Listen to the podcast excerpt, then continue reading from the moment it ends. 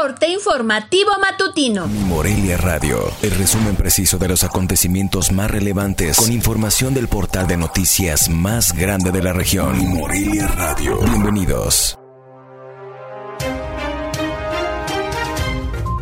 En el 10 de agosto de 2020, estas son las noticias más importantes.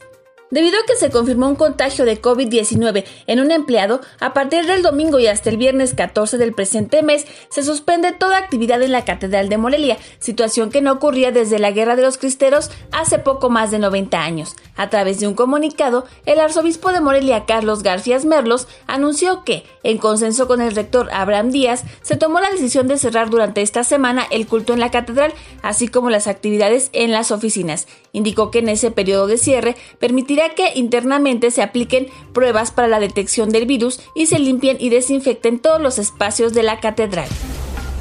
La Secretaría de Salud en Michoacán, a través de la Comisión Estatal para la Prevención contra Riesgos Sanitarios, COEPRIS, realizó un operativo nocturno en Morelia para verificar el cierre de establecimientos a las 11 de la noche y suspendió seis lugares por violación a la norma. Según el último reporte técnico emitido por la dependencia estatal, Morelia acumula 1.716 casos confirmados de COVID-19, de los cuales 27 se reportaron en las últimas 24 horas.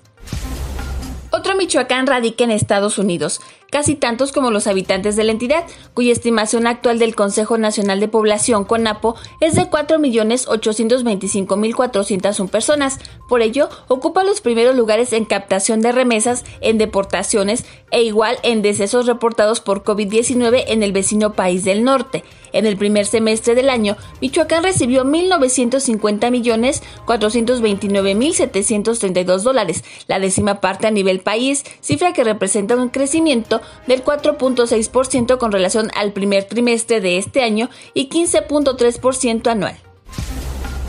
En el reporte publicado por la Comisión Nacional del Agua, con fecha de actualización al 8 de agosto, 16 presas situadas en Michoacán están por debajo del 50% de su capacidad y 8 por encima de la misma.